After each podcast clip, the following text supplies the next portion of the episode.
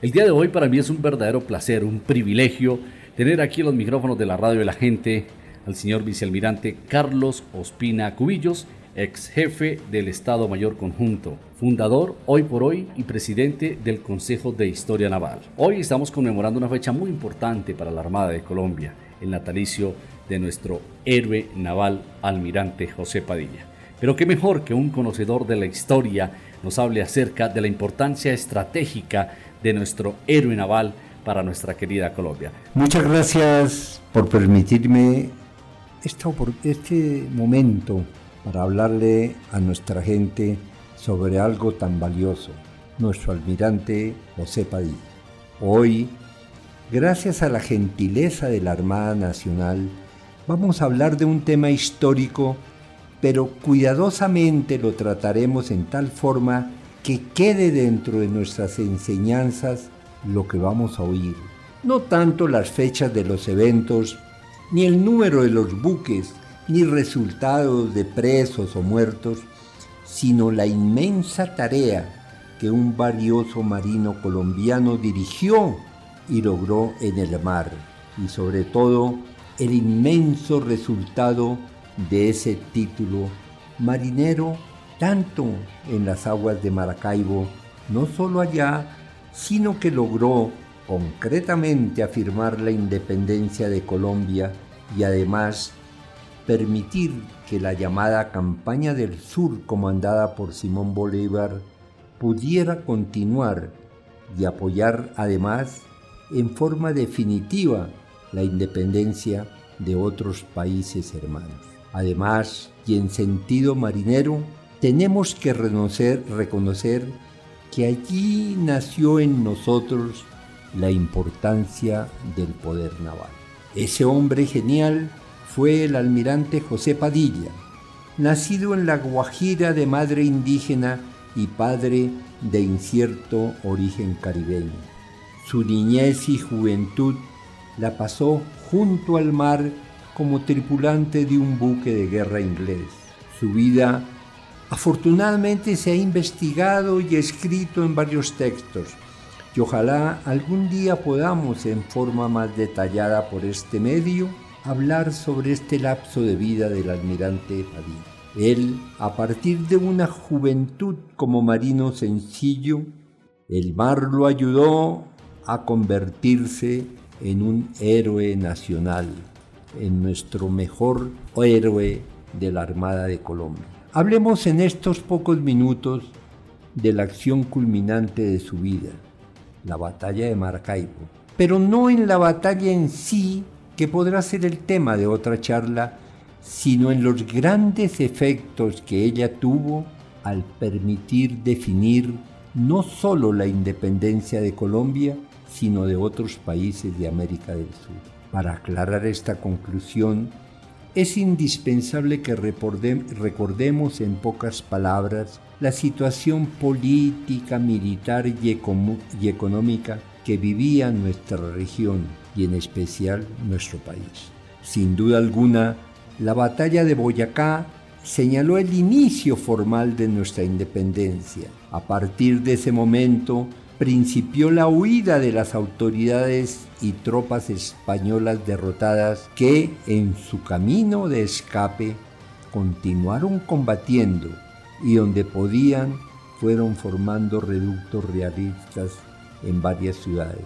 El presidente Simón Bolívar y su vicepresidente, el general Santander, continuaron combatiendo fuertemente estos focos especialmente todos aquellos que iban apareciendo en la ruta de huida hacia, Cartagena por el río Magdalena y también en aquellos lugares en que ya había establecido estos focos, como fue la misma Cartagena, Santa Marta y Riohacha. La situación exigía grandes esfuerzos bélicos en todo el país y, lógicamente, grandes gastos para mantener. En la parte económica, es bueno aclarar que los gobernantes españoles al huir se llevaron todos los recaudos disponibles del Estado y los comerciantes y acaudalados ricos que también huían también se llevaron todo el dinero disponible, o sea que el país que se recibió estaba casi en la ruina, muy pocos recursos y sobre todo no tenía dinero para sostener el apoyo a los combates en varios frentes. En la parte naval, que es el centro de nuestro problema, debemos tener presente que para esa época los españoles militares de la independencia planeaban desde el interior profundo de nuestras montañas las actividades navales pero ellos las consideraban como algo secundario. En ese momento el mar estaba muy lejos de Bogotá. El concepto del poder naval era desconocido. La idea de tener el control del mar y dominar las vías de transporte y ataque por ese medio para defendernos o atacar no era parte del plan de guerra de Colombia. Pero, curiosamente, la flota española que operaba en el Caribe pasaba por momentos difíciles en España debido a su derrota en el combate de Trafalgar y a diversas situaciones políticas, la Marina española estaba debilitada. Pero a pesar de ello, se estaba planeando una nueva y gigantesca operación para zarpar hacia América y recuperar los territorios independizados. Lógicamente, llegando a puertos y países del Caribe. El plan de esta nueva reconquista lógicamente exigía la libre navegación y puertos de llegada, o sea, la propiedad del mar, en otras palabras lo que conocemos hoy como el poder del mar en esa región. Poder que en ese momento lo ejercía la flota española, que precisamente se enfrentó con el almirante Padilla en el Golfo de Maracay. Aquí vemos claramente que Padilla, al derrotar en el Golfo de Maracaibo la flota española, se apoderó del lugar, su mar y sus puertos, y con ello cerró la entrada a la posible llegada de la flota española que se alistaba para venir a recuperar los territorios en que estábamos luchando por la independencia. Este triunfo del almirante Padilla tuvo otro gran efecto estratégico y económico. El presidente Simón Bolívar había iniciado personalmente la campaña del sur para derrotar las fuerzas realistas que aún quedaban en el sur del país y también para apoyar a las fuerzas de independencia de Ecuador y Perú. Y por ello quiso dirigir esta acción personalmente como una garantía de su voluntad, valentía y mando militar y político. Desafortunadamente este plan, que a su vez requería una inmensa contribución económica desde Bogotá, estaba a punto de fallar por la difícil situación que se presentaba en el norte de Colombia y Venezuela. Afortunadamente, la derrota a los españoles por parte del almirante Padilla en esta batalla naval, aclaró la situación del norte del país y Santander desde Bogotá tuvo más facilidades económicas para apoyar a Bolívar y que él personalmente continuara dirigiendo la campaña del sur, parte muy importante con la que se logró ayudar y confirmar la independencia de varios países de nuestro continente. Las conclusiones de esta, de esta conversación son cortas pero son muy importantes.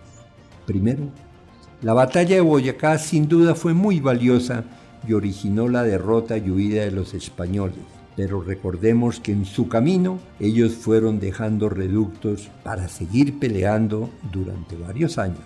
Segundo, en su huida se llevaron todos los recursos fiscales y personales que pudieron dejando al país en ruinas en una situación muy difícil para estar apoyando dos campañas en el norte y en el sur del país. Tercero, España estaba preparando una gran flota que debería llegar a nuestras costas para destruir nuestros esfuerzos de independencia. Lógicamente para ello necesitaba ser dueña del mar y puertos del Caribe. Cuarto, aunque no existía el concepto nacional de la importancia del mar, el almirante Padilla formó y dirigió una valiente fuerza naval que se enfrentó y derrotó a la flota española que era la encargada de garantizar la entrada y salida de los buques que venían de España, no solamente de allá, sino de las islas afines a España del Caribe. O sea, se tomó y cerró para el enemigo la puerta más importante de nuestro país.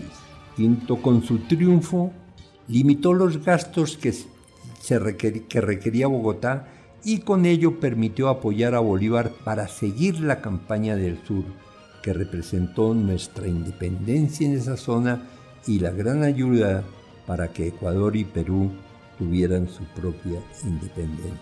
En conclusión, el almirante Padilla, héroe de nuestra Colombia y nuestra Marina, nos permitió asegurar desde el mar nuestra independencia y su triunfo en el Golfo de Maracaibo tuvo un efecto en todo nuestro país y en países vecinos. Aprendimos de él el valor del poder naval y directamente a nuestra Armada nos dejó como herencia el concepto de que al mar no hay que olvidarlo y sobre todo que incluso desde estas lejanas montañas tenemos que seguir teniendo presente que así como en el ayer en el mar afianzamos nuestra independencia, asimismo en el mar afianzaremos el futuro de Colombia. Sigamos defendiendo el azul de nuestra bandera.